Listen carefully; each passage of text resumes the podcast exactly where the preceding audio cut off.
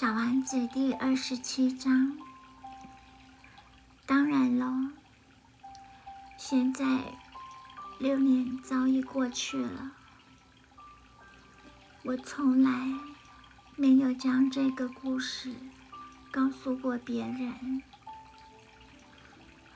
欢迎我回来的伙伴们，很高兴看我生还。我很伤心，但是我告诉他们说，这是因为疲倦的缘故。现在我多多少少得到了安慰，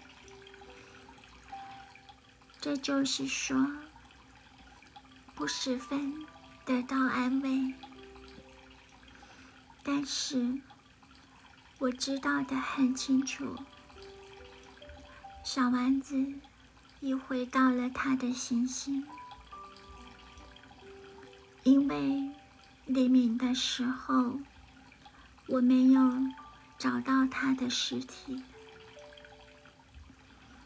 他的尸体并不很重，而我喜欢在晚上聆听那些星星。它们像是五万万只叮叮咚咚的小铃铛，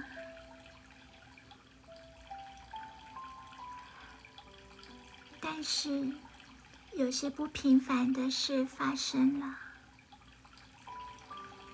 我替小丸子画的那个嘴套，我忘记了给它装上皮带，它将。永远不会牢固地套在绵羊身上。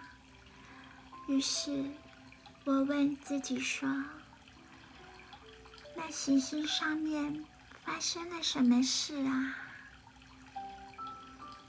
也许那只绵羊早已吃掉了那朵花。有时候，我对自己说。”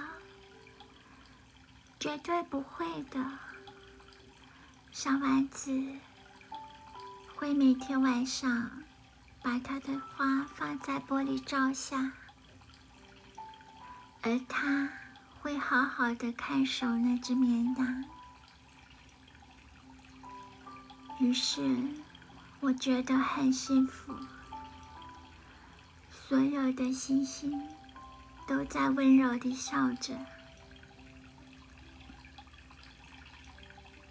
有时候，我对自己说：“人总是有时候会疏忽的，一两次就够了。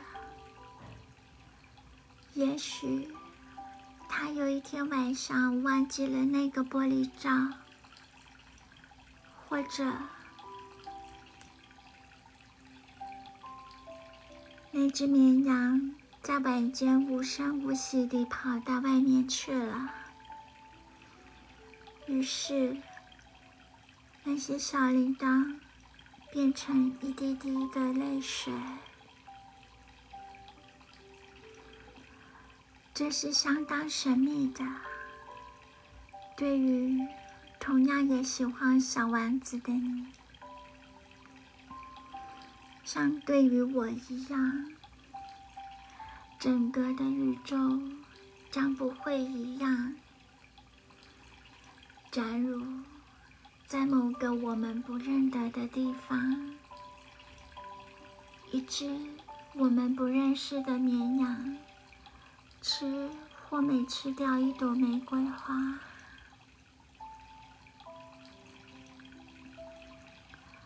望望天空吧，请你自己问自己。那只绵羊吃了那朵花没有？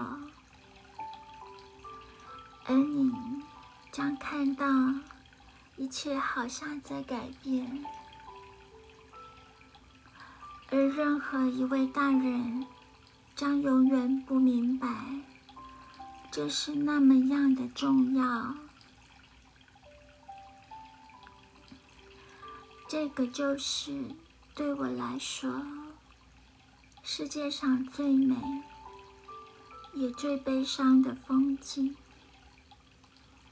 这是跟我上一页一样的风景。但是，我再次画给你，以便很清楚的显示给你，就在这里，小王子。出现在这个地球上，然后消失了。请你仔细的看这幅风景，以便正确的认出它。假如有一天你在沙漠上旅行，假如。有一天，你从那里经过，我请你不要走得太匆忙，请你在星光底下稍等一会儿。假如那个时候有一位小孩走近你，假如他笑了，假如。他有一头金色的头发。假如有人问他，他不回答。你猜想得到他是谁？那个时候，请你做点好事，不要让我太伤心。写信告诉我说，他又回来了。